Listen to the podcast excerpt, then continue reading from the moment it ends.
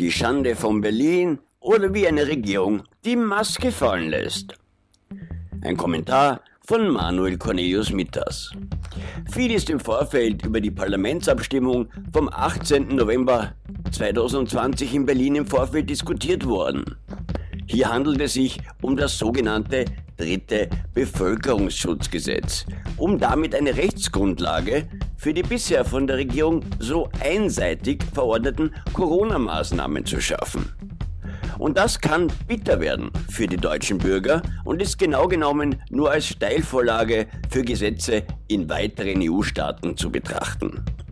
Denn dabei geht es nicht nur um weitere einschneidende und krankmachende Kontaktbeschränkungen, Maskenpflicht und Öffnungsverbote für Bars, Restaurants, Hotels oder Kinos, sondern auch um den Verlust des Mitspracherechts im Parlament.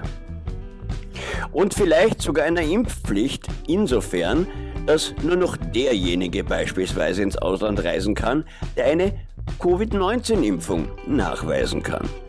Die Opposition hält die neuen Regelungen für nicht bestimmt genug und daher verfassungsrechtlich fragwürdig. Ihr fehlen noch stärkere Beteiligungsrechte der Parlamente und sie kritisiert das allzu schnelle Tempo, in dem das Gesetz nun beschlossen werden sollte. Kritiker der Corona-Politik sehen in der Novelle ein Ermächtigungsgesetz. Die Demokratie werde damit außer Kraft gesetzt, der Weg in die Diktatur eingeschlagen. Eine Anspielung auf das Ermächtigungsgesetz der Nationalsozialisten von 1933, mit dem sich der Reichstag selbst entmachtet und die Gesetzgebung auf Adolf Hitler übertragen hatte, wies Heiko Maas von der SPD per Twitter links strikt zurück. Er schrieb im Wortlaut, um mal mit Fakten auszuhelfen. Die Nazis haben mit dem Ermächtigungsgesetz die Demokratie ausgehebelt. Wir machen heute mit dem Infektionsschutzgesetz das Gegenteil. Willkür wird ausgeschlossen, Rechtsklarheit geschaffen. Hashtag B1811. Gegner der staatlichen Corona-Politik und Impfkritiker haben zu Protesten gegen das von der Regierung geplante Gesetz aufgerufen. Aufgrund des dynamischen Demonstrationsgeschehens konnte ein Polizeisprecher sich am frühen Morgen gegenüber diversen Medien nicht über die aktuelle Lage der Demos äußern. Der Plan liege ihm noch nicht vor, hieß es damals zu diesem Zeitpunkt. Gegen all diese Maßnahmen gingen die Bürger schon seit Wochen auf die Straße, um zu demonstrieren. Und wie erwartet kamen am 18. November 2020 abermals tausende Menschen aus dem gesamten Bundesgebiet und teilweise aus dem benachbarten Ausland nach Berlin. Und die Bilder, die von diversen TV-Sendern wie Rupley, Russia Today, The Daily Sun aus England und anderen TV-Sendern um die Welt gingen, haben nicht nur gezeigt, dass die überwiegende Mehrheit der Teilnehmer alles andere als Covidioten, rechtsesoterische Antisemiten oder was auch immer sind, sondern ein bunter Mix aus allen Lagern der Gesellschaft. Wie angekündigt versammelten sich ab 10 Uhr tausende Menschen in Berlin mit dem Ziel, vor dem Reichstag friedlich ein Zeichen gegen die für die Verordnung und Gesetzesverabschiedungen zu zeigen. Doch was dann folgte, ist an Wahnsinn nicht mehr zu überbieten. Die Polizei trieb die tausenden friedlichen Demonstranten in einen Kessel und begann dann zuerst mit zwei Wasserwerfern auf die Menge aufzufahren und diese zwar nicht wirklich gezielt niederzuspritzen, sondern eher niederregnen zu lassen. Doch dies auch nur aufgrund der Faktenlage, dass sich unter den Demonstranten auch viele Kinder befanden.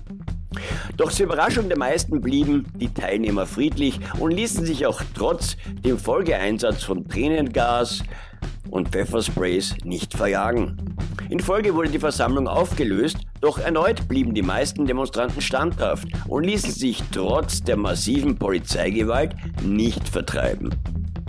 Als dann vier Wasserwerfer letzt endlich leer gespritzt wurden und die Menge zwar kleiner, aber dennoch überwiegend friedlich blieb, fuhr die Polizei mit weiteren Wasserwerfern auf. Es gab natürlich zahlreiche verletzte Demonstranten, doch um 16 Uhr standen noch immer viele Menschen beim Brandenburger Tor. Ungeachtet der Ereignisse auf den Straßen gab es im Bundestag teilweise von so manchem Politiker sogar Grinsen und Gelächter, als man hörte, was vor dem Bundestag vor sich ging. Eine Schande. Es ist wahrlich ein Wunder, dass die überwiegende Mehrheit der niedergespritzten und teils auch mit Tränengas terrorisierten Demonstranten friedlich blieben. Für den Abend war allerdings noch mit weiteren Eskalationen zu rechnen. Denn dann könnte man ja schön die bekannten Anschau-Provokateurs unter die Menschen mischen und auch Schwachs Schwachsinn von Seiten der Antifa ist natürlich nie auszuschließen. Das, was in Deutschland durchgeboxt wurde, und zwar auf mehreren Ebenen, ist ein Signal, dass die Demokratie sich nun endgültig dem Ende neigt. Die EU plant einen totalitären Polizei- und Überwachungsstaat. Und mit diesen Gesetzen sind dem neuen Faschismus Tür und Tor geöffnet. Doch mit derartigen Maßnahmen da wie dort werden auch immer mehr Menschen aufwachen. Und ihnen wird klar, wohin die Reise wirklich gehen soll.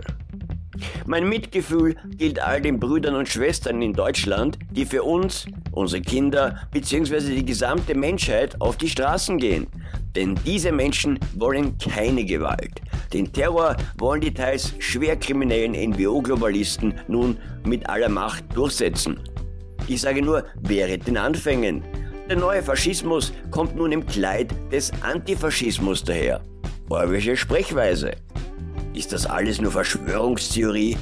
Die CIA verfasste bereits 2008 eine interne Studie, in der bürgerkriegsähnliche Zustände in Deutschland bzw. auch Europas Städten vorausgesagt wurden.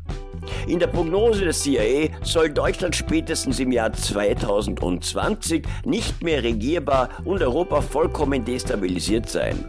Die Gründe für die bürgerkriegsähnlichen Zustände sah damals der ehemalige CIA- und NSA-Direktor Michael Hayden im Werteverfall, in der zunehmenden Islamisierung, in Massenarbeitslosigkeit sowie dem fehlenden Integrationswillen von Migranten. Er sagte im Wortlaut, beziehungsweise auch in der Washington Post, die europäischen Länder beherbergen heute bereits große Parallelgesellschaften und müssen in der Zukunft mit besonders starkem Wachstum der muslimischen Bevölkerung rechnen, während die Zahl der einheimischen Nichtmuslime mit sinkenden Geburtenraten schrumpfen wird. Die soziale Integration von Migranten wird für die meisten Aufnahmeländer eine große Herausforderung darstellen und das Potenzial für Unruhen und Extremismus wird sich weiter erhöhen. Dies war zwar in erster Linie auf die damalige Flüchtlingskrise, die sich ja auch später bewahrheiten sollte, ausgelegt, aber dass der das Jahr oder der Zeitraum 2020 gezielt deklariert wurde, halte ich persönlich nicht für einen Zufall.